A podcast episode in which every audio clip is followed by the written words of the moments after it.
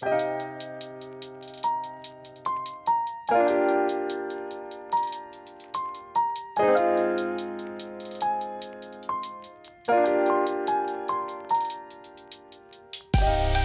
迎收听跳岛 FM，这是一份可以用耳朵收听的文学杂志。在这里，你将听到关于文学的一切，以及更多。用轻盈的声音装载有重量的语言，用鲜活的讲述赋予生活叙事的形状。和我们一起从一本书到下一本书，听见文学，阅读生活。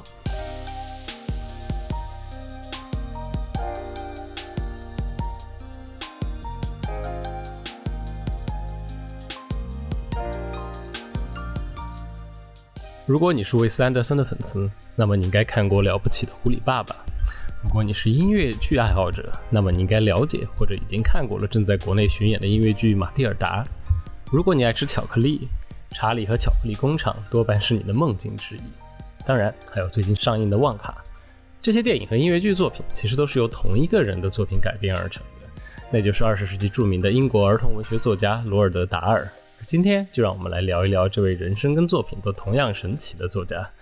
大家好，呃，我是肖一之，欢迎收听这期的跳岛 FM。嗯，大家好，我是广岛。好，我们今天还请到了第三位神秘的嘉宾，呃，那就是在杭州从事儿童戏剧研发和教学的丹鱼。呃，Hello，各位跳岛听众，大家好，我叫丹鱼。嗯，OK，欢迎丹鱼。嗯，那我们要不就先请大家来分享一下自己和达尔相遇的故事。那很好奇，大家都是什么时候知道罗尔德·达尔这个作家的呢？然后你们读过的第一部达尔的作品是什么呢？呃，我知道达尔的时候，其实是现在想起来已经是很多年以前的遥远的二零零五年了，因为那个时候有一部电影上映了，蒂姆·波顿的《查理与巧克力工厂》，就是在那个时候才知道达尔的，因为。你想，就是达尔，他其实在国内的这个英文学的教学，他是一个不可能会出现在我们的文学史上的作家。然后阅读达尔，当然也因为就是儿童文学作品，然后那个时候刚刚进大学，也没有任何难度，肯定读读得飞快。然后读完了之后，被这里头的世界吸引的一个蛮重要的原因，就是巧克力，这是一个小孩进巧克力工厂的故事。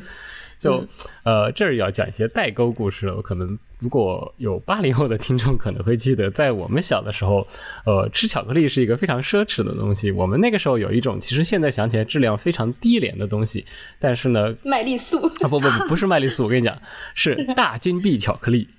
哦哦，就是那种是一个压起来的，用用金用那种锡箔包起来，做成金币样子的大金币巧克力，特别受然后。嗯嗯，对对对，就是过年的时候才会出现的一个东西。然后小时候肯定因为它就是过年的时候家里的糖里头最贵的那个巧克力带来的这种美好回忆，当然就会很容易让人看到《查理与巧克力工厂》陷入一种深深的羡慕当中。我也是，其实通过这个电影了解到这个作者，但是我没有阅读过他的这个原作，反而是我后面接触到了一些比较低低龄段的幼儿绘本。然后我就了解到了《巨大鳄鱼》这本书，我非常非常惊叹于达尔的那种带着一些恐怖气息的童趣。比如说，他这个设定就是用一个鳄鱼，他想要吃到这个香喷喷、胖嘟嘟的小孩儿，然后进入到一个。一直循环往复的，不断去啊变成椰子树、跷跷板、旋转木马等等。哦，我发现他真的这个作者，他居然有一种天然的对于儿童的童趣的洞察。我最早看的跟你们都一样，都是从《查理与巧克力工厂》开始的。最新其实我看了一个剧集，叫《亨利·休格的神奇故事》，是韦斯·安德森拍的那个剧，它。呃，从头到尾全都是只字未改的达尔的原著。再最近，其实有一个很有意思的，呃，一个一个一个缘分，就是伦敦西区的原版音乐剧《马蒂尔达》来中国上映了。然后我跟肖师傅也是很有幸去观看了这个剧。肖师傅当时在我旁边笑的，就是呃前仰后合，然后从头笑到尾。当然，那个剧我看到中途也热泪盈眶，所以是一个嗯，我非常非常喜欢的剧。包括像《女巫》《圆梦巨人》，还有。呃，了不起的狐狸爸爸，我都有看过。对，我觉得已经把这个为什么我们会录这一期的重要的原因已经说出来了。那主要还就是因为我看完剧之后自己给自己挖了个坑。是的，对，刚看完剧的路上，在地铁里，肖师傅突然说：“哎呀，罗尔德达尔适合好好讲一讲。”那我说：“不如我们来录一期节目吧。”对，就不如展开讲一讲。于是就有了今天的相会啊。那刚好说到看剧嘛，然后我们其实你在看这个剧里的时候，你会注意到一点，就是呃。这个戏里戏外看起来有一种厌童的情绪，就是你还记得马蒂尔达里头那个校长 Mrs. Trunchbull，他有一个拉长音的 Children are revolting，对吧？对，所以就是呃，就说他在书里头，达尔其实经常会设置两类就讨厌小孩的成年角色，一类就是这种差别讨厌所有小孩的，像女巫里头那个高等女巫，那女巫最大的梦想就是把所有的小孩都变成老鼠。然后第二类就是讨厌熊孩子的，就比如说《查理与巧克力工厂》那个查理家的四个老人，还有威利旺卡等等。但同时也在戏外，其实就是你去看像马蒂尔达这样的音乐剧的时候，呃，刚刚进场的时候。可能大家都都稍微紧张了一下，你会发现有这么多小朋友来看剧吗？对，是的，对对对对。但是要表扬当天所有出场的小朋友，这一切效果都很好，没有任何问题。就是就是，但是你会在网上也看到，就吐槽现场小朋友太吵啊，影响观剧体验的声音，就很好玩的。跟达尔的这个戏剧，它也变成了一个互文的。所以大家觉得我们要怎么看这种？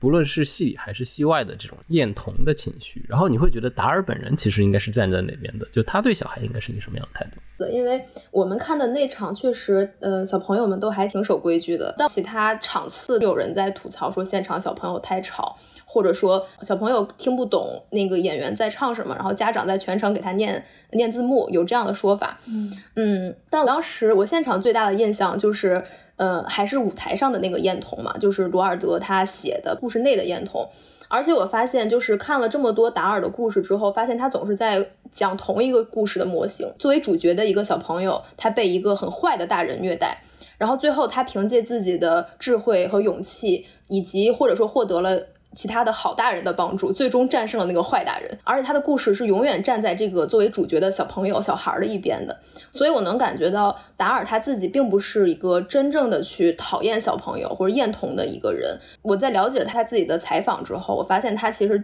更厌恶的是熊家长。甚至我觉得，就是我们可以拿《查理与巧克力工厂》这个这这这这个文本来讲，就我觉得这整个文本，我就很怀疑是不是达尔在生活中遇到了好多次，就是那个熊孩子，然后无处发泄，所以写出了《查理巧克力工厂》这本书。这就简直就是一个熊孩子或者说熊家长的恐吓圣经。但是另外一个角度，我之前读过一本书叫《童话的魅力》，是一个美国心理学家贝特尔海姆写的。然后它里面提过一个观点，就是说儿童在阅读童话的一个过程，就是处理他自己内心恐惧的一个过程，因为儿童会会害怕故事里面出现的那些怪物也好，或者是巨人，或者说象征怪物的坏大人也好，但。最终，只要这个主人公战胜了邪恶，那儿童最终就能够战胜自己内心的恐惧。就是他在读整个童话故事的过程，也是他跟自己内心的恐惧搏斗的一个过程。所以，我觉得从这个角度上来讲，故事里的那些厌童的角色，他其实也是一种怪物般的存在，就跟大灰狼没有什么区别。他就是一个儿童的恐惧。我我很好奇啊，刚才你们聊到说，一进场发现有好多小孩儿，这些小孩是多大呀？还是各个年龄段都有？都有，但是就是你能够看到很多，可能就是是有不少五六，可能五六七八岁这种小孩。当时其实就在想，哎，现在上海小孩英文都这么好的哦。哦，而且有有很多外国小朋友，我印象里就是那个外国家长带着外国小朋友来。哇，我刚听到肖师傅说，呃，我最后结束的时候发现，哎，这些小孩好像还好。就是状态还可以，没有想象那么吵闹。我很好奇肖师傅这种前后心态的变化，就一开始你的一个预设是什么样子的？就是我完全忘记了这个事情，可以会有可能会有这么多小孩在这个地方，然后我就只是想起了一些坐高铁的回忆，因为我我曾经在高铁上最噩梦的一次是从上海坐到昆明，然后。前座是三个小孩，然后那三个小孩在全程中，就是两个妈妈带三个小孩，有一个一路一直在睡觉，有一个 一路一直很疲惫的看着他的小孩，完全管不住他们。然后等于呃，我我跟我家属，我们两个人一路帮他们带着三个小孩到昆明出来的时候，我整个人已经快要不行了。我的天哪！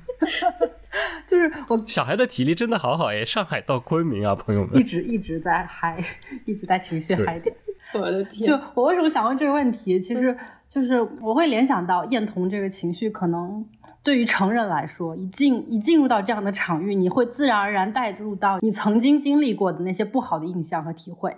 然后就可能所谓的刻板印象也好，或者说先前的经验也好，会直接带入到这个场域。而对于故事里边来说，我自己认为，好像达尔并没有厌童这个情绪。我觉得他在写。有厌童情绪的这些成人的时候，他会联想到自己小时候的经历，他好像也是把自己放在了一个成人和儿童两个身份之间来回跳转。他看到那些厌恶的形象，他就会联想到自己小时候的一些经历体会，然后把这个厌恶情绪带带到了现在当中。那我觉得在这个过程当中，达尔反而想要通过这种厌童的情绪去传递，我们也是儿童时期长大的。只不过我们成人应该回看一下我们之前到底是怎么样子。成人是似乎是在不断回望自己童年经历的过程，然后在不断的厌恶自己，又跳脱出来厌恶。厌恶儿童这样的一个过程，就我看到有一个评论家讲了一个蛮好玩的一个说法，就达尔的文本里头，你看他的故事，其实他肯定是站在小朋友一边的，而且他是跟小朋友一起合伙进行一个反对大人的阴谋，就不管是家长也好，还是在这些故事里头的这些邪恶的大人也好，他们都是被他嘲讽和惩罚的对象。你看，在马蒂尔达里头，这个故事除了这个校长非常的恐怖，马蒂尔达的爸爸妈妈也是用来嘲讽，就是说，你看现在你再回去看，就非常清楚的看到这种纯商业化社会，不讲任何道德，然后他妈就只知道追求虚荣、追求浮夸，他们家大儿子就是一个废物，天天只知道看电视，对吧？这一切讽刺的呃都特别明显，他就是很清楚的站在一个小朋友的角度。然后达尔其实他自己呃是说过的，就是。有一个蛮好玩的，就是他的这个态度。呃，达尔写的最后一本书不是一个童话书，达尔写的最后一本书是英国呃铁路局让他给小小朋友写一个坐火车的安全手册。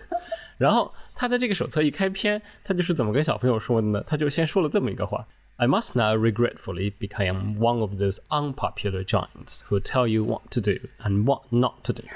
This is something that I've never done in any of my books.” 他先给小朋友道个歉，对吧？我我现在要变成一个很讨厌的，告诉你们可以这样做，不可以那样做的人了。我在其他书里从来不这样，所以你们看到他就是很明明确的把自己摆到小朋友那一边的。就哪怕他会去写很多很吵吵嚷嚷的、很淘气的，就比如说马蒂尔达里头最出名的那首歌《Naughty》，对吧？小孩要 revolt，revolting children，但但是你明显感觉那个快乐跟欢快的气氛。呃，这个当然跟达尔自己的人生经历有蛮多的关系。我们待会儿聊他的人生经历，可以聊更多他为什么会是这样的部分吧。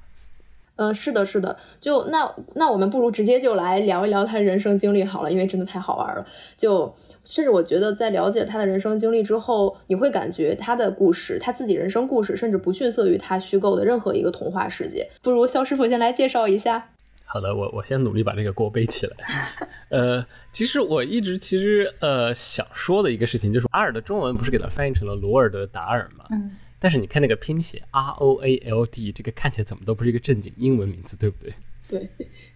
其实这个地方的译名叫罗尔德达尔，其实是有错的，因为达尔他们家是挪威移民，他的名字名字跟姓都是挪威名字。然后，所以他的那个那个名字 R O A L D 的 D 是不发音的。然后他的名字念出来其实是 Roal。如果你看那个呃新华社的人民翻译字典，他的名字的新华社标准译名叫罗阿尔，就是一个挪威名字。罗阿尔一听就很北欧，对不对？罗阿尔达尔，嗯，对。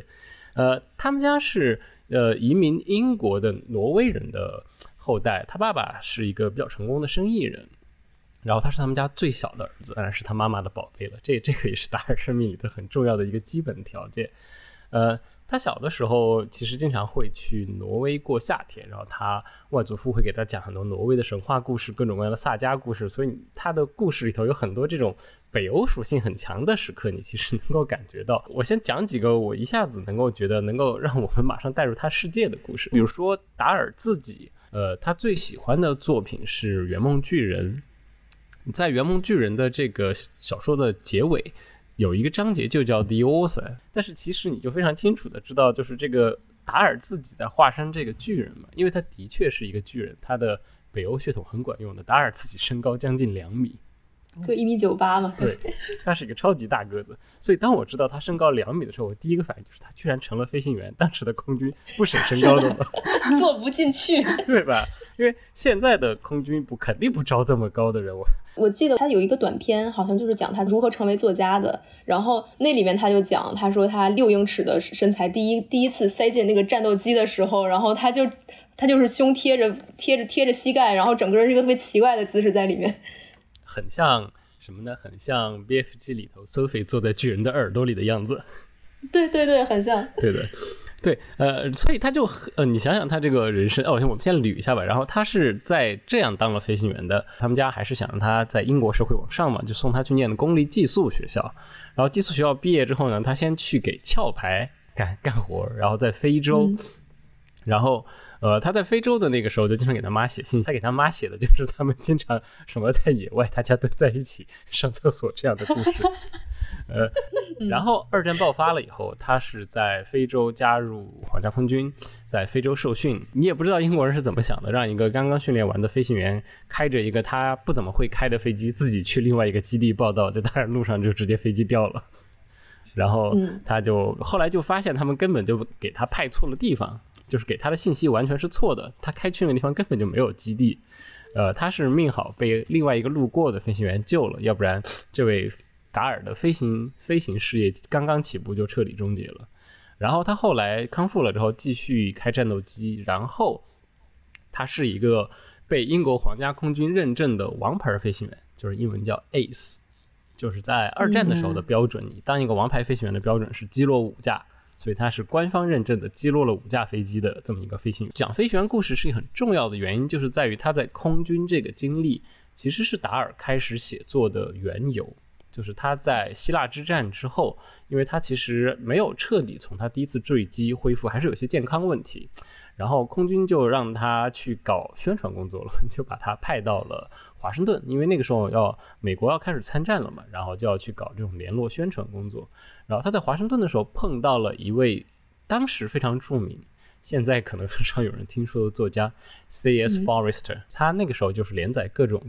嗯战争小说出名。他是一个英国作家，那个时候也是因为二战的原因，就是像加入了一个作家宣讲团一样的东西，也在美国给英国政府服务。然后就 Forester。鼓励达尔可以把他的故事写出来发表，所以最开始他写的其实是关于他当飞行员的故事。然后呢，他还写了一个什么故事呢？他还写了一些小妖精在皇家空军捣乱的一个 Gremlins 这么一个故事。嗯，但这故事没写完。呃，但是呢，就刚刚写出来几千字之后，这个故事就得到了迪士尼的热爱，就皇那。真迪士尼第一代迪士尼本人瓦尔特迪士尼本来是想拍这个故事的，但是因为达尔这个人脾气又不好，然后很明显这些沟通一点都不顺畅，然后这个计划就黄掉了。这个时候他完全不是一个童书作者，他是一个写空战小说，然后他的小说是要搞战争宣传的这么一些东西。他成为一个儿童文学作者都是后来才出现的事情了。他的第一任妻子 Patricia Neal。也是一个很厉害的，就是一般你讲这种故事的时候，你只能讲作家的妻子，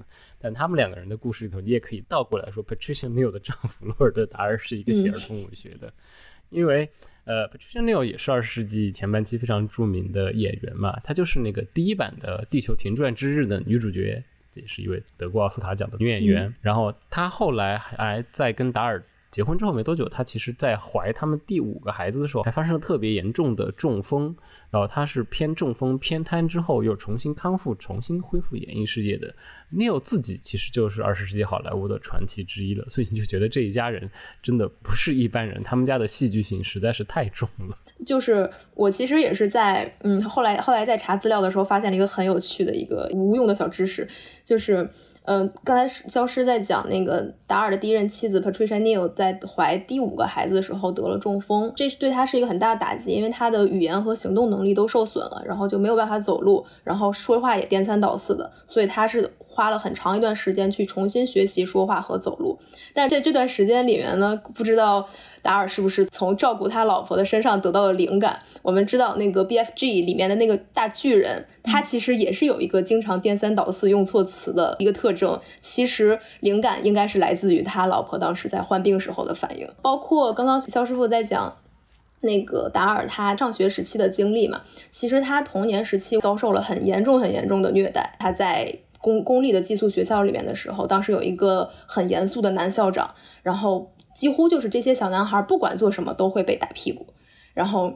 就是站成一排在校长在校长室里面，然后趴下就拿那个烧火棍去打。打几下，所以这些小朋友都特别特别痛恨这些老师和校长。所以我觉得达尔的故事里面，那么有那么多虐童的角色，很有可能就是灵感就是来自于他小时候的这这一段经历。就达尔的这个故事里头，为什么这些学校里头的校长基本上都是坏蛋？呃，跟这个是有非常直接的原因的。就是达尔自己后来他写过一回忆录叫《Boy》。呃，然后那个回忆录的源头是怎么回事呢？就是他在从离家开始寄宿学校去念书开始，他就给他妈妈写信，然后后来他妈去世之后，他发现他妈把他所有的信都存下来了，明显他是妈妈最爱的儿子，就是他把他妈的信全都丢了，他妈把他的每一封信都留下来，包括信封，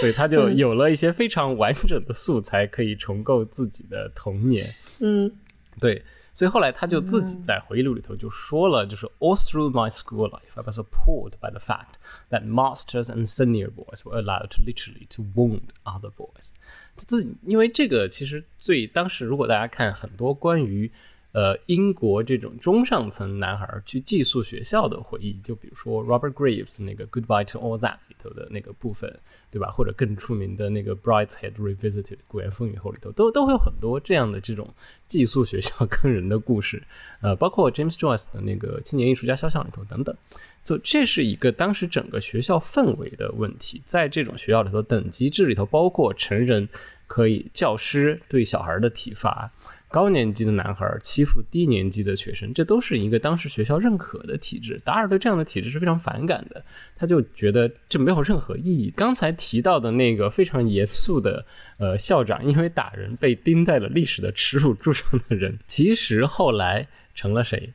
呃，成了坎特伯雷大主教 Geoffrey Fisher。但后来传记作家们根据两个人的年表查过，做过研究，打人的。应该是继任的校长 Jeffrey Fisher 在他记的这个事情之前一年就离任了，但是达尔依旧拒绝修改这个，他就坚持自己的回忆。所以虽然这个校长以后当了坎特伯雷大主教，但是大家记得他的还是他打小孩屁股这件事情。所以就是在这样的这种回忆对学校体制的反派反叛，然后对这种体罚的憎恶里头，你可以非常明显的看到达尔对于这种权威其实都是不屑一顾的。所以你看他的很多小说里头的主题里头，为什么我们会站在这个这种非常淘气的小朋友这边？就是因为达尔自己觉得这个学校里头讲的都是一些什么东西，他都是都是一堆骗人的鬼话。他们唯一真正的目的，呃，就是想享受权利，凌驾于他人之上。哦，对他，他其实在学校，他本来最开始是在他们本地念书，他是在呃威尔士嘛，所以在 Cardiff。呃，然后他的本地的那个学校现在就打人很厉害，是他妈妈先就是知道达尔被打了以后，他妈妈冲进学校教育他们学校老师说：“我从我们来的那地方，在我们挪威从来不会这么打人。”然后就领着自己孩子走了。但是我记得他在嗯，他他后来去了第二个学校之后，依然被打，然后是被他的高年高年级的学长们打，然后围在宿舍里面。我印象最深的一个细节就是他嗯，他他当时要负责给学长们烤吐司。然后就要拿一个大叉子，然后插着吐司在火上烤。然后有一次烤焦了，然后那个学长就要惩罚他，就问他说：“你你现在有两个选择，是穿着衣服被我打四下，还是脱了脱了屁股被我打三下？”然后他当时就 他当时觉得，嗯，我今天穿的衣服还挺厚的，那我就选择第一个，你要我要穿着衣服被你打四下。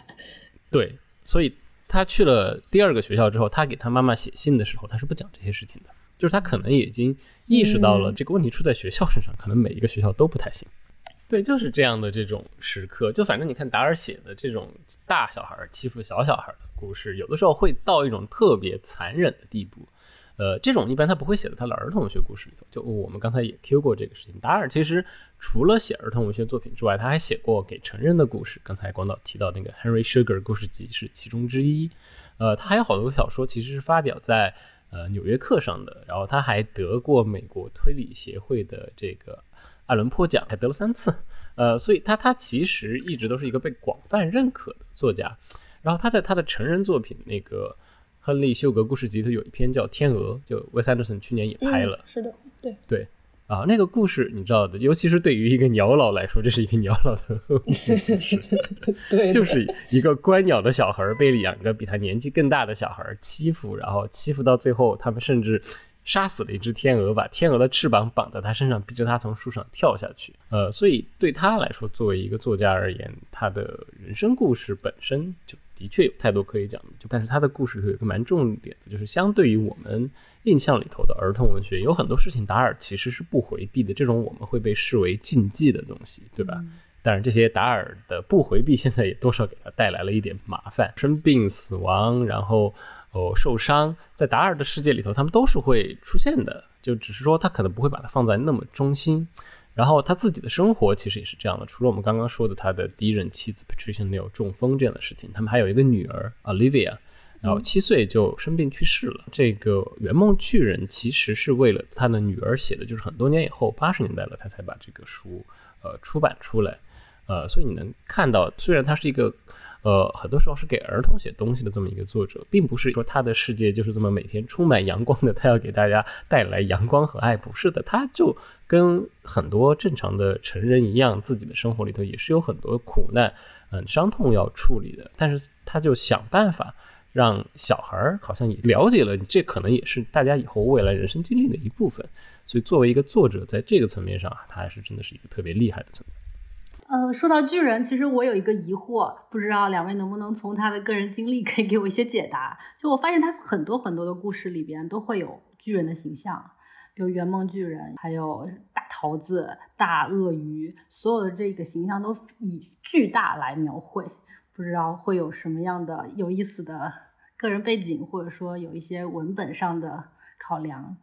因为他自己有那么高，所以他平时经从这个身高。作为一个高个子，可面对小个子的经历，他有一个从自己的原因出来的。当然，另外更重要的，其实也就是这是英国儿童文学里头的一个传统嘛，就是讲巨人的故事。达尔就是达尔的写作，在什么样的意义上继承了原来的童话？比如说我们更熟悉的像格林童话这种更传统的童话写作，然后在什么意义上把它们重新颠覆了？呃，都是非常好玩的。呃，达尔其实还写过儿童诗，叫。Revolting rhymes 就大概叫造反的诗歌，然后他就在里头，其实用这种儿童诗的形式，把我们非常熟悉的什么三只小猪啊、白雪公主啊、小红帽这样的故事，全都改编改编成了这种现代的反童话的这么一个写作。呃，所以。呃，除了自己的个人经历，然后肯定在这儿还是有达尔作为一个文儿童文学作家对自己选择的进入这个文体的传统的一个反应，就是包括像巨大的桃子这样的，肯定你想想，呃，像杰克和那那个巨藤，像圆梦巨人里头，他甚至还提到了这个，就是他在里头写那些巨人做噩梦的时候，梦到的都是杰克，然后这个 BFG 会说，我们也不知道我们为什么要害怕杰克，我们也不知道他要对我们做什么，我们就知道杰克是一个巨人杀手。嗯嗯对，然后我记得还有一个渊源，就是他是挪威裔嘛，然后北欧神话里面其实巨人是北欧神话里面的五大种族之一，就他小时候从小是听着巨人故事长大的，包括到罗琳写哈利波特的时候，对吧？巨人还是要出场的，对，就不光是在北欧，其实在整个欧洲的这个儿童文学和幻想的空间里头，一定都是有巨人存在的。对，而且我我其实还在猜啊，这个我没有仔细研究过了，就是对于小孩来说想。小孩看成人的世界，这个可能丹羽可能更清楚。嗯，应该他们会感到的这个尺寸跟成人恐怕是不一样的。很多东西在他们眼里应该都是挺巨大的。对，这种巨大会让他们天然对这个事物有一种恐惧，但又有一种想升高的向往。对，我在看那个圆梦巨人的时候，就是看到那个小女孩跟巨人，我就总会跳到那个名侦探柯南。哦，我就总会觉得这不就是毛利兰跟柯南吗？嗯。就非常启发我的一点就是他的视角，就就作者他本身就这么一个高大的身材，然后他看到的视角，他眼中的儿童，以这样的方式表达出来，真的有一种自我的一个投射在里头。对，这这个真的特别好玩，就是你想象一下一个，呃，因为呃，我虽然没有做过儿童学教育，但是像我们平时做。呃，最开始当老师的时候，会有些培训里头有个蛮重要的一件交流的一个跟学生交流的一个基本前提，就是你想要跟他好好的交流，你是不可能站在讲台上，站在上面往下跟他讲说，你需要走下来，有的时候你甚至需要再弯一点腰，你是需要尽量大家要平视，对吧？所以。呃，达尔作为一个高个，在小孩的世界里头，他是挺愿意做那个蹲下腰的巨人的。但于在你你在教小朋友的时候，有有这样的感受吗？就是因为你天天都要跟小朋友打交道，是真的。我们、嗯我们几乎要跪着讲，因为是接触到更小的是 幼儿，你得跪着。哦，刚刚说到名侦探，我又联想到一些很就是一些无用的联想。就当时他们有一个破案，也是说这个死者的身份是幼师，因为他 膝盖上有乌青啊。这个扯远了啊，但确实关于巨人这个形形象，首先我们在就教育方面吧，就是首先你要平等的看待孩子，那你首先要在生态姿态上。跟他是一个平视的状态，他能够在生生理的感受上感受到哦，你是跟他是平等的，且他的一个对话是安全的。同时，呃，但不得不提，有一些小孩真的非常喜欢高大的老师，但这个老师有一种反差萌，就是刚刚提到的像达尔这样哦反差萌，他整个人状态是很高大的。让人有距离感的，但他写出来的东西，或者他跟孩子在做对话的时候，他是亲切的，或者他是有趣的，甚至他还会把孩子挂在身上转一圈儿，模仿一个 一个一个一个一个旋转陀螺之类的，孩子会天然对这种反差产生很强烈的吸引感。这就是又让我联想到达尔的作品，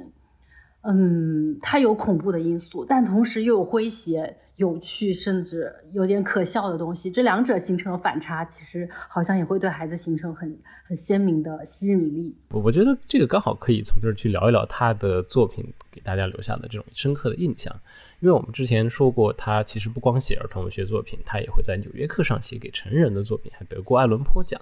但是呢，不管是他的儿童文学作品，还是给成人的小说，我们都可以看到达尔的世界是一个非常独特的这么一个想象世界，对吧？比如说我们刚才提到的这个亨利·休格已经被 Q 了好多次的这个故事，其实就是一个人，他本来是一个每天闲的就不知道干嘛的呃这么一个富人，他是怎么样通过训练自己得到了这个瑜伽之力，然后可以。只要他专心，他就可以透视，可以把牌看穿，这样我赌钱就百赢了。他就专心训练了自己三年，三年零七个月，我记得是，然后就获得了这个能力，然后就可以想赢什么就赢什么。然后他第一个晚上在，他还是很警觉的，他没有赢多，他去赌场里头赢了几千镑。赢完了回来之后，他就陷入了这种你知道的成功之后的空虚。早上起来在阳台上大把大把的把钱往下面撒，撒钱，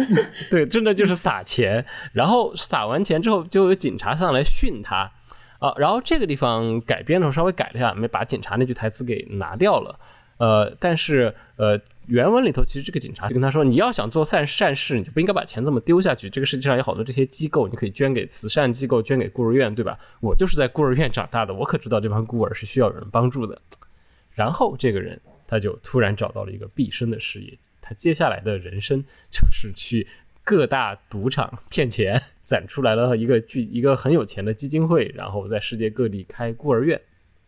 你看这样的一个故事，呃，你要说你很难归类它，你不太能把它放到现实主义文学这样的一个东西。呃，达尔的很多故事都会有这样的超自然时刻，然后还有像刚刚提到的这个。呃，天鹅这个故事里头，最后他是让这个身上绑着天鹅翅膀的小男孩飞回了自己的家，他真的飞了起来，呃，等等等等，然后包括马蒂尔达，最后马蒂尔达是获得了超能力，他可以用自己的意念来控制粉笔，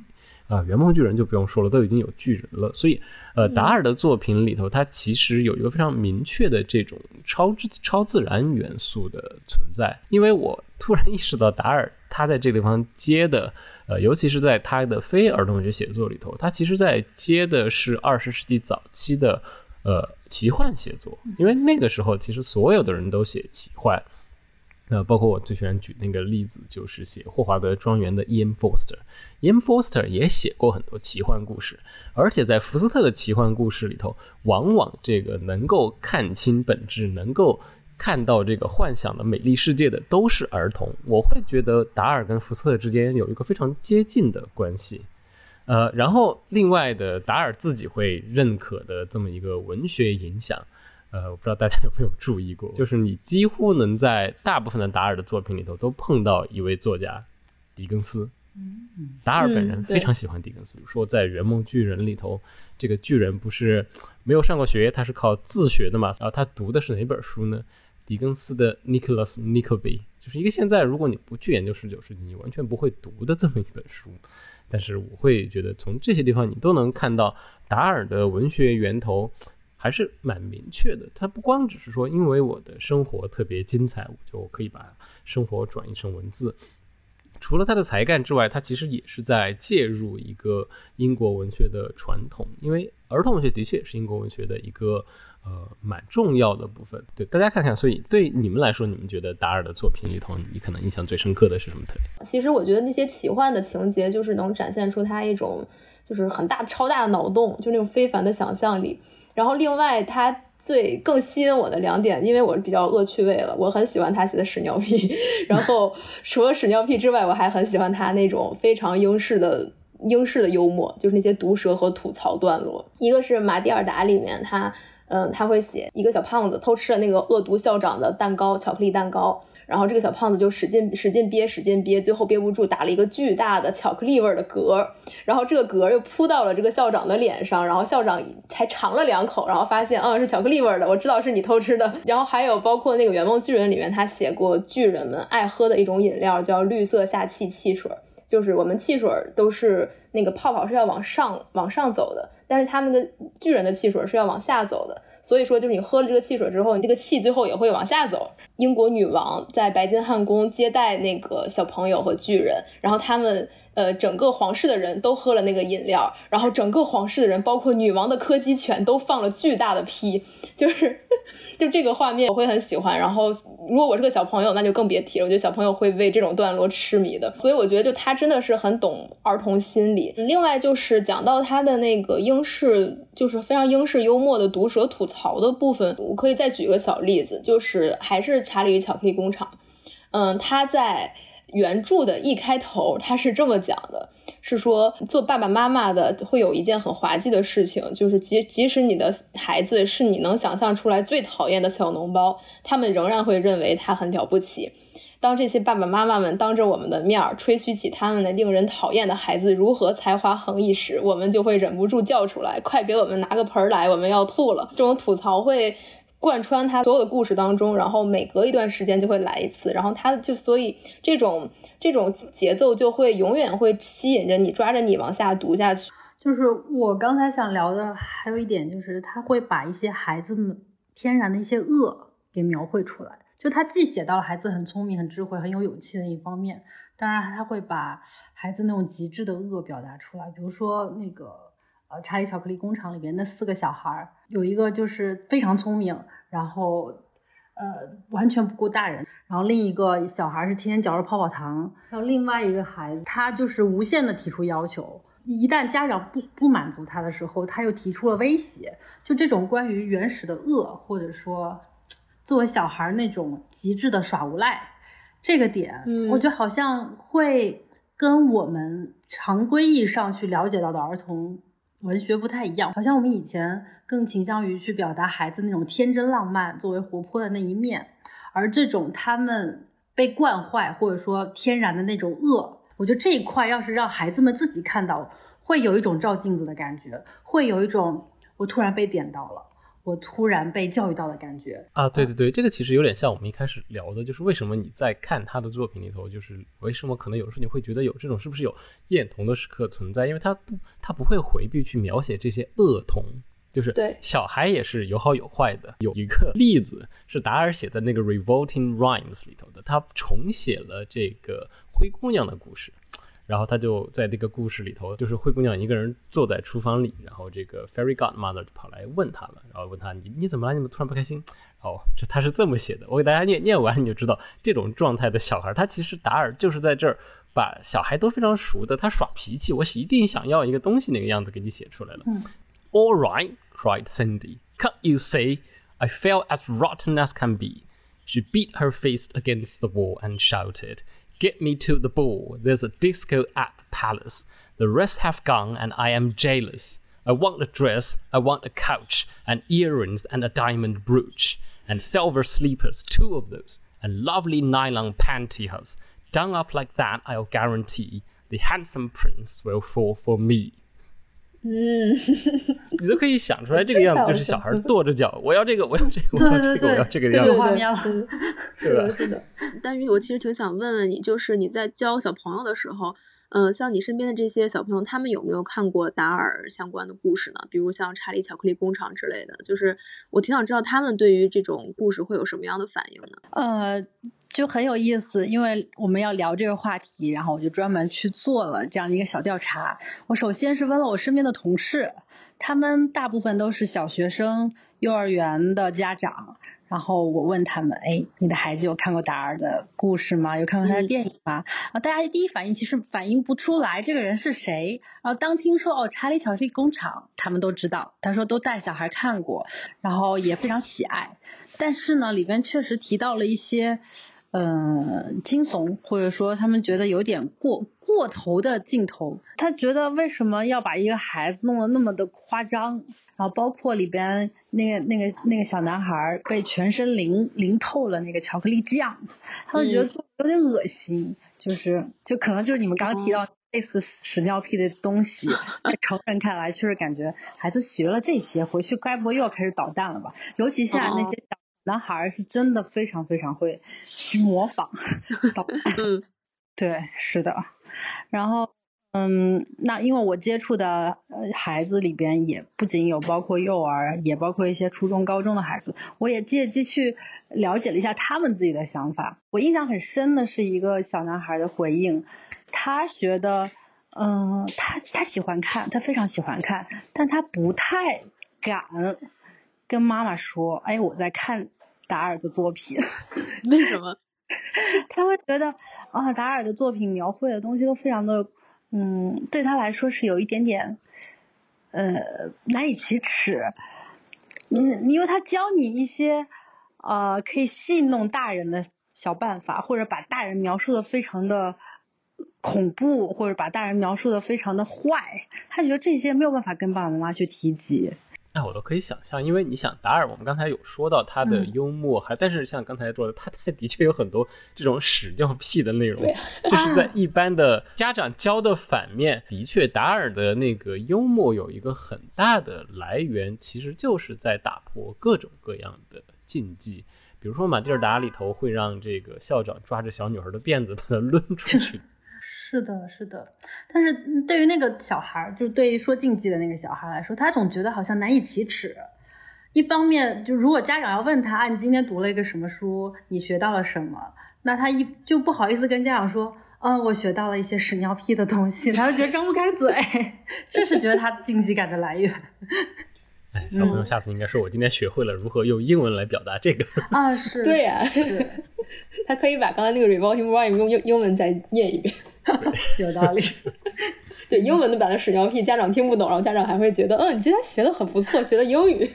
其实就刚刚肖师傅说那个，就是马蒂尔达里面扔铅球的那个校长，其实他的作品里面有特别特别多这种，呃，看上去是很幽默的一种开脑洞的现场，但是他其实仔细想一想，如果他是一个真实发生的事情，挺令人毛骨悚然的。就比如他的故事里经常会写。呃，小孩如果犯了错，就会被关进一个叫 choky 的东西，那个东西就是一个里面有尖钉的一个小黑屋、小黑柜子，然后或者是被校长像抓着辫子，像扔铅球一样在转好几圈扔出去。就是这些情节是仔细想一想是挺暗黑的。其实有很多的童话和民间故事源头来讲都是很血腥暴力的，就像呃像我们耳熟能详的那些格林童话，其实它都有一个黑暗的暗黑版本。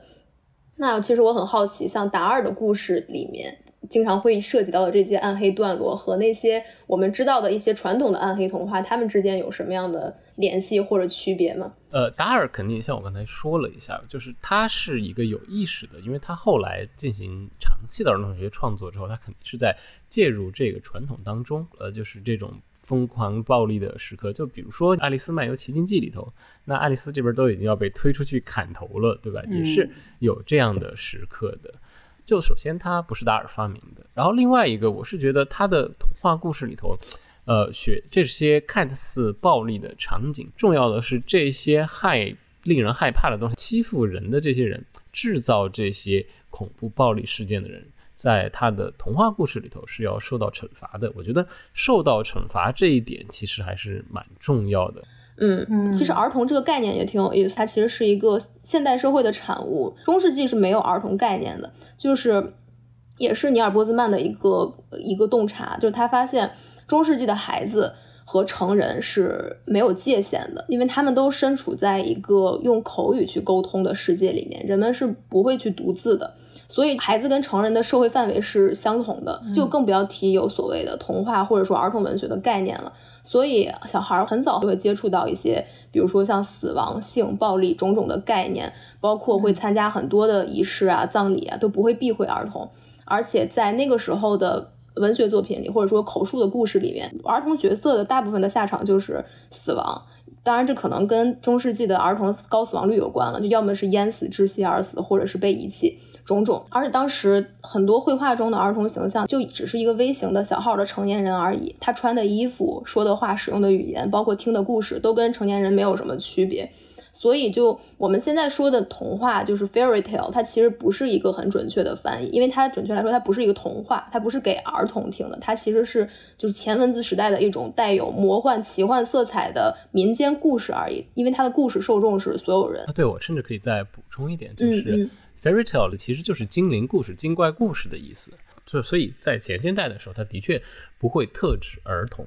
呃，包括刚才广岛提到的这个童年的发明这个概念，它其实是一个呃蛮重要的文化批评史上会做的一个话题。儿童这个概念，实际上它的大流行是在十九世纪嘛，就是在其实就是西方的现代化已经攒到了一定程度之后，对整个社会而言，你不需要那么急着要让小孩进入劳动力市场了，嗯所以你才会有一个要构造出一个跟成年人有截然不同的这么一个儿童时期，然后有发明针对儿童的商品、儿童的衣服、儿童的读物、儿童的食物等等等等，这都是一个十九世纪物质丰富之后的结果。在此之前，其实呃，就像刚才广岛说的，儿童其实就是被视作小一号的大人。嗯就比如说，我们其实现在会惊讶的，你看历史书，你会看到什么王子啊、公主啊几岁就结婚这样的事情，呃，但是对当时的人而言，这个就是他们应该做的，他们很小就会开始学习如何做这么一个呃王子和公主，如何完成自己的政治任务等等。嗯所以，呃，回到达尔的故事里头，我觉得达尔的故事里头很多黑暗的一面，其实还有一点，就是我们刚才其实提到了没有展开说的一个问题，就是儿童身上其实也是有一种天然自带的这种不自知的残忍，它是在身上的。嗯最简单的例子就是，你给一个两三岁的小孩，比如说把这个小孩跟猫放在一起，你肯定会看到，过了一会儿，这个小孩开始干嘛？他开始大力抓猫，对不对？这个猫的反抗是没有用的。我们都看过无数这种网上的视频，一个小孩拖着猫在地上到处走，然后猫生无可恋的样子，对吧？对别人的疼痛。对于这些界限，小孩其实都是需要学习的。呃，我觉得达尔在这方面，他的确是丝毫就不回避的。他故事里头的很多的这些黑暗的源头，其实也都是来自于儿童内心他那种不自知的自己的这个残忍行为。我还是想到，因为达尔他有一个很重要的倾向，就是他在故事里面总会贬低电视，然后推崇读书。嗯就是他，嗯，不止一次的在各种故事里都写到过，就是看电视会让小孩变笨，包括像那个马蒂尔达这这个故事，我其实就是一个。一个小小女孩叫马蒂尔达，她的父母总是会欺负她，然后很讨厌这个孩子，原因是她太聪明了。然后她这这个孩子天天在看书，真是一个讨厌的聪明的孩子。然后这一点让我很震惊。他的父母就说：“你天天读书有什么用？你不如跟我们一起来看电视。”所以我觉得，就是达尔对于书和电视的关系，就他他总会他总会去强调这这个点。所以我就想，就小孩到底要不要读书这个点，让我想到了一段就是历史上的一个一个争论，其实就是关于孩子的天性到底是乖的还是野的。就是卢梭在《艾米尔》里面，他写过，儿童生来就是有自己的天性的，就是高贵的野蛮人。然后阅读是童年的祸害，因为书本在教我们谈那些我们一无所知的东西。然后，但是那个洛克跟他的观点是相反的，因为洛克认为孩子没有什么天性，他天他天生就是一张白板，他什么都没有，他的所有的知识和观念都是来自于后天的经验。我们只有通过书本和教育，然后才能培养出好孩子。但是我就觉得罗尔德像是洛克和卢梭的一个混合体，就是他既赞美了儿童的天性，因为他他是认为儿童是有天性的，天性中可能是有勇气、有反抗，甚至有这种纯真的残忍。这一方面，他跟卢梭是观点是相似的。但是另外一方面，他又鼓励儿童读书，然后这一点上又跟洛克很相似，所以我感觉这一点很有意思。其实我们的儿童时代，儿童的天性往往都是很喜欢搞破坏的，但是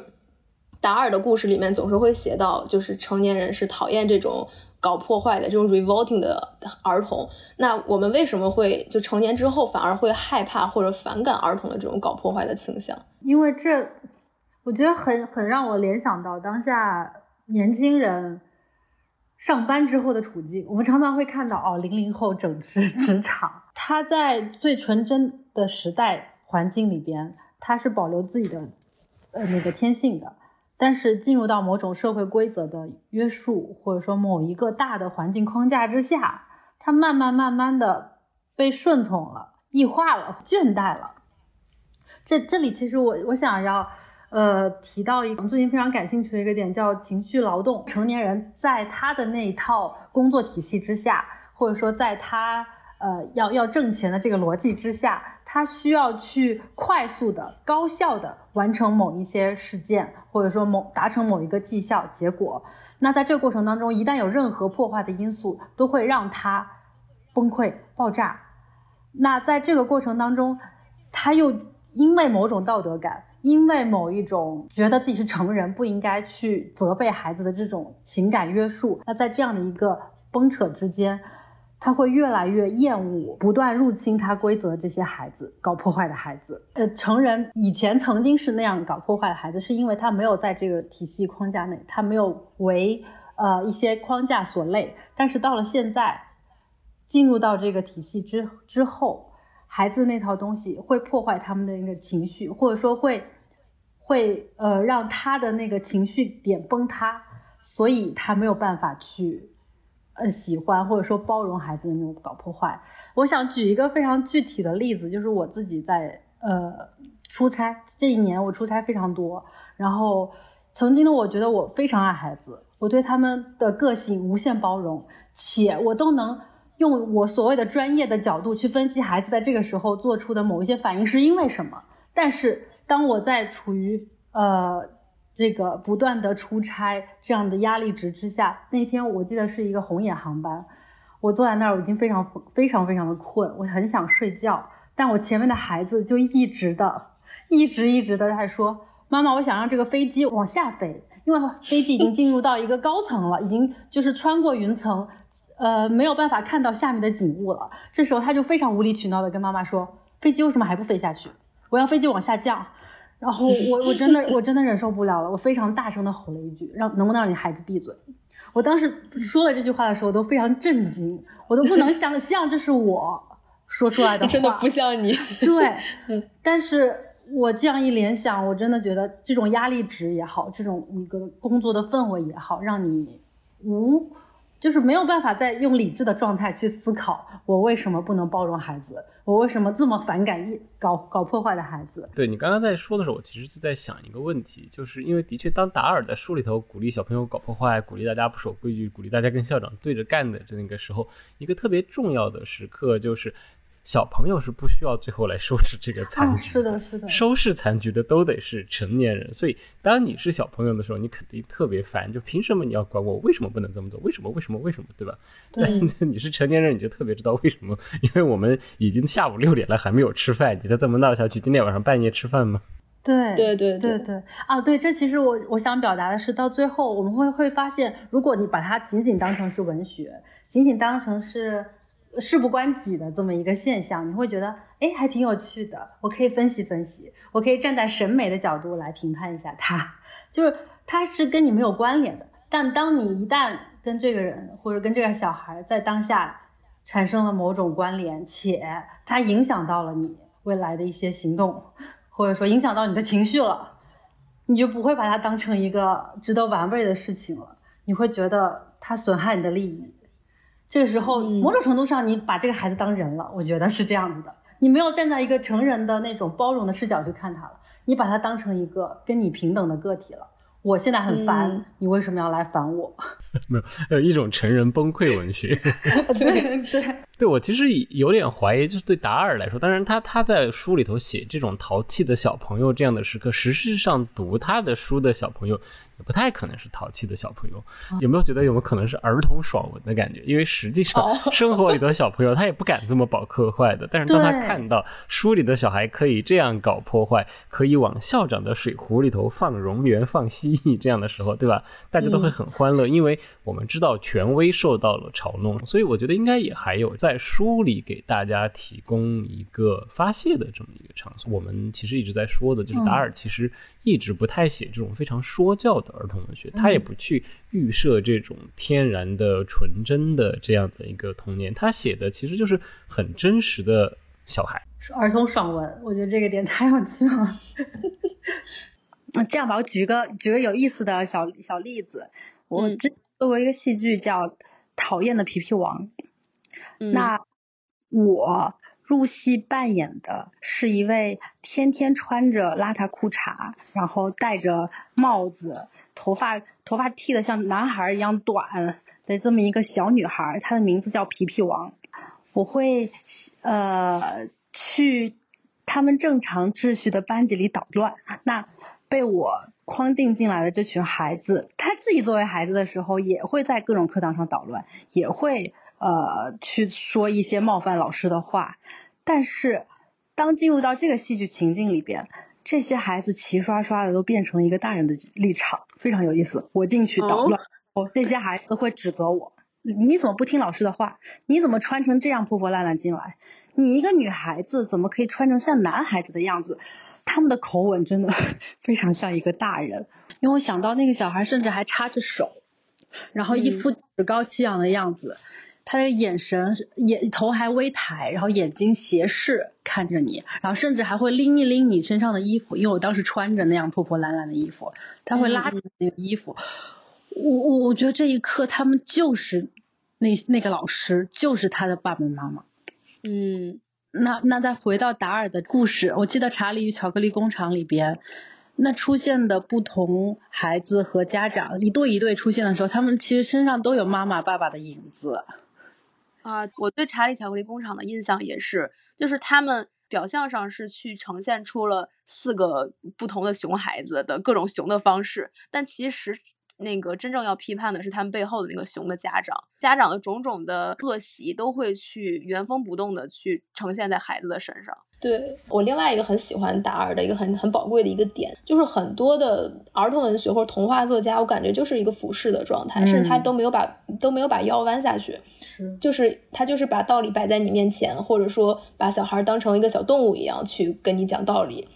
但是达尔不是，达尔就真的是蹲下来、跪下来，跟你眼睛保持一个平视的状态。比如说马蒂尔达，他就会告诉这一个小孩，就是你的父母不一定是爱你的，你的父母可能，你的亲生父母也是很讨厌你的，每天就希望你消失。嗯，但但那但即便如此，你怎么办呢？就是你如果真的生生在这样的一个家庭里，你被这样的父母欺负了，那你就要忍气吞声吗？不要，你是要想想尽各种方法去还击。即使你是一个很小的，可能看起来手无缚鸡之力的一个小朋友，但是你你还是要用自己的方式去战胜那些邪恶的大人。所以我觉得这个这个点是非常非常好，就非常非常珍贵的。就你就能想象到，我已经作为一个成年人了，在我在剧场里或者我在书里去看到这样的故事的时候，他是能非常能给我振奋的。更不要说，假设我是一个五岁的小朋友，我真的像马蒂尔达一样，我有那样讨厌我的父母或者讨厌我的老师。我在那个环境中，我该怎么还击？这样的力量，我是在看其他童话作品，他给不到我的。但是你在达尔这里，你是能感受到这种力量的。嗯，所以他是达尔的童话，真的不是把小孩当傻子哄，或者说是充满道德说教的那样的人。所以，嗯，包括还有第二个点，就是他会告诉小朋友，你去怎么样去分辨真正的爱是什么，真正无条件的爱是什么。就他他的那个故另外一个故事叫 The Witches 女巫，简单来说就是有一群很可怕的呃生物叫女巫，他们很讨厌小孩儿，他们最大的愿望就是把世界上每一个小孩都变成老鼠。很不幸，就是我们的这个小主角，包括他的两个朋友都变成了老鼠。那这个结尾，小朋友当然战胜了这个坏女巫是有机会去变成人形的，但主角决定继续保持老鼠的形态，因为老鼠的寿命是比人短的。如果保持老鼠的话，我可以跟我最爱的外婆去度过这一生。但是另外他的一个朋友是一个有钱人家的小男孩，然后这个小男孩也变成老鼠了。然后这个外婆就带着这个老鼠形态的小朋友去展示给他父母的时候，每一次父母都大叫，就坚信就坚信这不是我的孩子，就好恶心的老鼠，赶紧拿走。所以我就觉得女巫的这个结尾，她其实就给给所有人提了一个问题：如果你有一天变成了老鼠，你的家人还会不会爱你？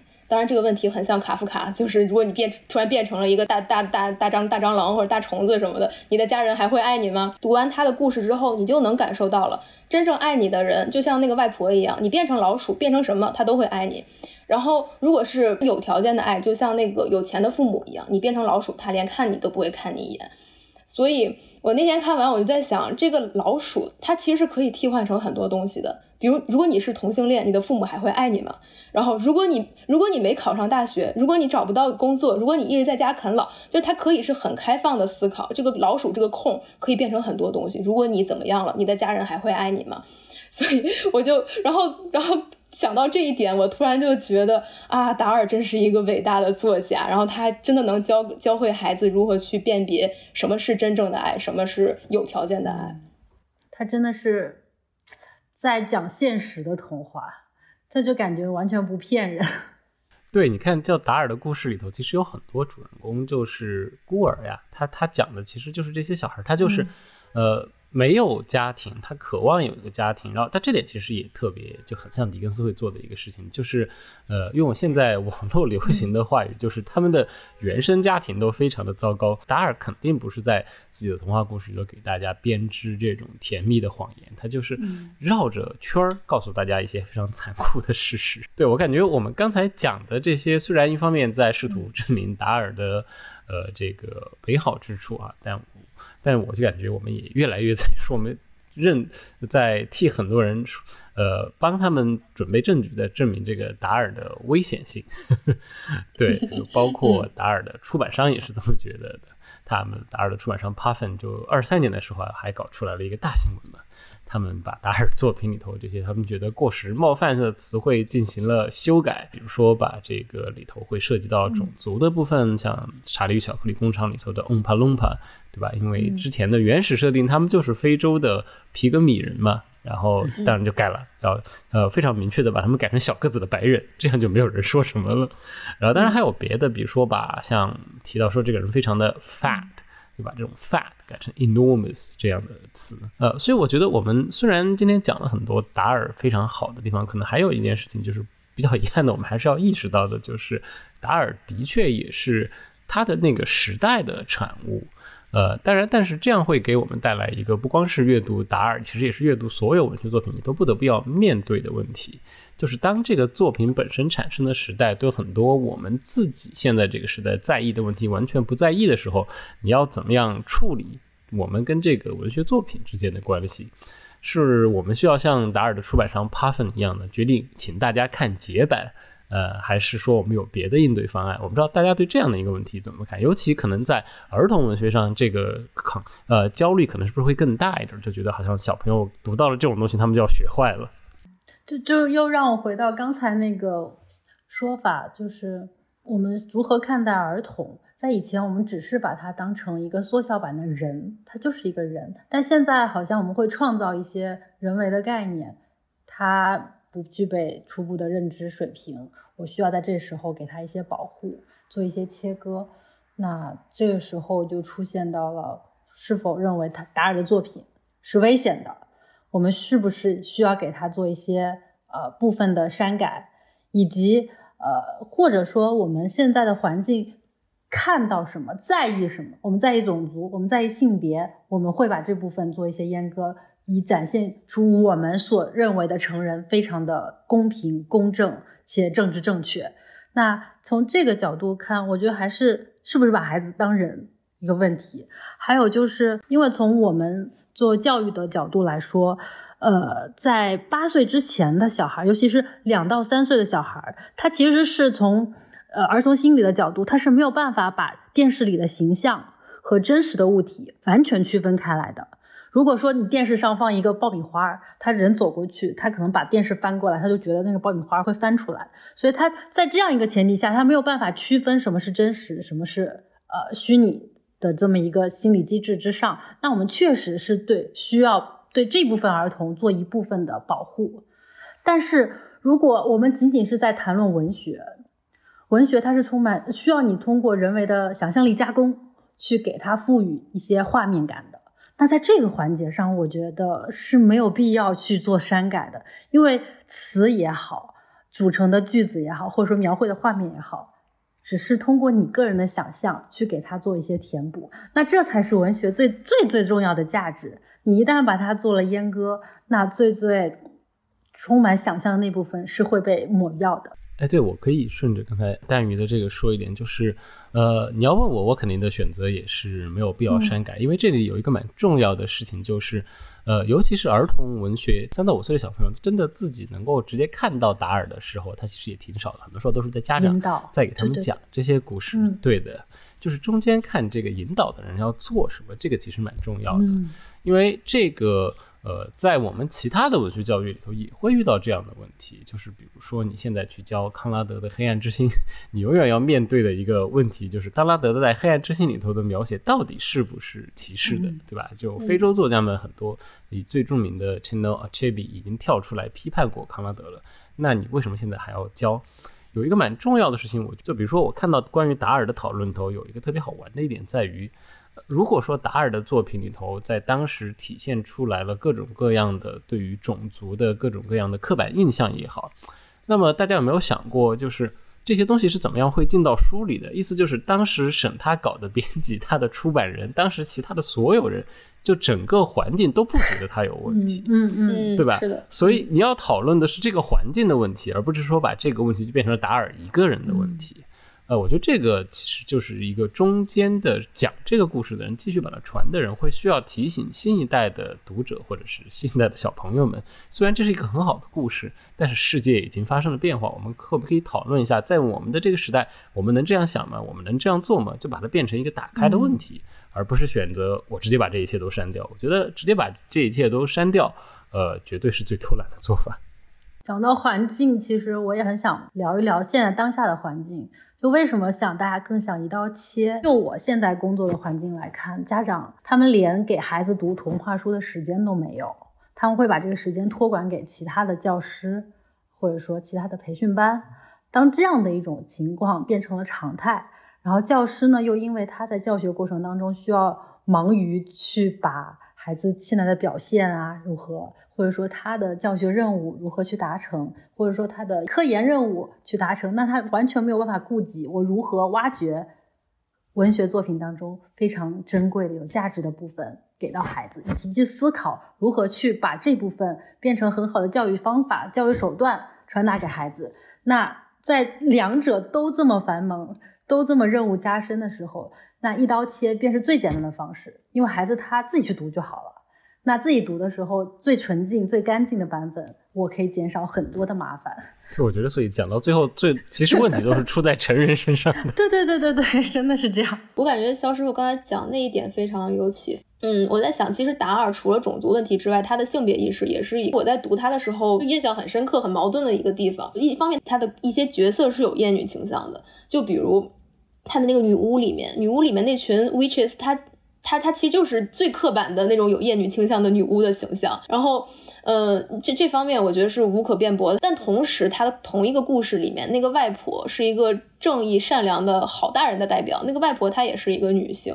所以。所以我就在看这个看这个故事的时候，就感觉会非常矛盾。包括像我很喜欢马蒂尔达，马蒂尔达这个小朋友，其实他也是生在一个重男轻女的环境里面。他的父亲甚至每次叫他就是 the boy，the little boy。然后每次马蒂马蒂尔达就会说 I'm a girl，就每次都要反抗他。他也是一种反抗性别歧视的一个例子。所以就。嗯，这种性别问题上的这种矛盾性，我是在读达尔的时候会反复、重复、重复的遇到。包括在他最早的一个一个故事是那个叫《詹姆斯与大仙桃》，然后那个故事里面有一个非常非常不起眼的一个小细节，就是他们讲大仙桃在天上飞嘛，然后撞到了一个彩虹桥，然后彩虹桥是一群云彩人在建造的，他就一句话带过说，云彩人的老婆们在吵。大冰雹给他们的老公吃，就给那些云彩人吃啊。然后我就觉得，连云彩人，连这种这种超自然的这种幻想的故事里面，他们也一定要设置一群老婆，老婆给他们做饭吃。整个读读达尔故事中，我就能明显的感受到那个时代给这个。给他的创作带来的印记，而我觉得这些印记如果抹被抹去了的话，那那就不是一个完整的达尔，我可能会辨别不出这到底是哪个时代的作品。如果是一个生在这个时代，他比如说有一些进步的进步的这种性别意识的小朋友，他可能在读的时候也会意识到这些。然后这个是我觉得这是一个很好的能启发他思考的东西。嗯，对我也喜欢这样的，就是这个东西它是就像你讲艺术品一样，它是一个有渊源的、有来源的东西。我们现在之所以会站在我们现在的位置，它不是一个凭空发生的事情，我们得知道我们是怎么样一步一步走过来的。所以你看到这种原初的文本形态，然后再一步一步的看我们是如何在这样的一个基础上。在达尔相对于他当时的这个时代，其实已经算相对比较开明的状态下，然后再到我们这样的一个时代，对吧？嗯，我甚至还可以再举一个例子，呃，就稍微有点远了，但是是 Ursula Le Guin 的《黑暗的左手》。嗯嗯，你如果现在在中文语境里头讲起《黑暗的左手》，那是不是就是性别开放，对吧？嗯，性别意识高举大旗的。但是其实，在英文世界，Ursula Le Guin 后来是被批评的，大家可能猜不到他被批评的点是什么？是什么？这是一个。这是一个中文，很多人甚至会说中文优于英文的地方，因为在《黑暗的左手》里头，它不是设计了那个外星球，它里头的人平时他们是没有性别的嘛，他们就是每个月像发情期一样的时间，他可以自己选自己的性别，对吧？嗯嗯。后来批评的人说，Ursula Le Guin 在这个小说里头设定的代词，平时还是用的 he。哦。他的性别不够开放和流动，应该 he or she。对对，但是这这个就是永英文永远没有办法解决的一个东西，就是他们会有的时候甚至会说，中文在口语里头完全不存在这个问题的原因，就是中文的口语里头男他女他都是他。对，anyway，这就就举一个例子，就说这个时间的进化和历史的层叠的这么一个故事。我觉得达尔的故事里头，童话故事里头，很多时候他就是在让我们看到了一个二十世纪出生在二十世纪前半叶，呃，十九世纪尾巴上的这样的一个人，他已经。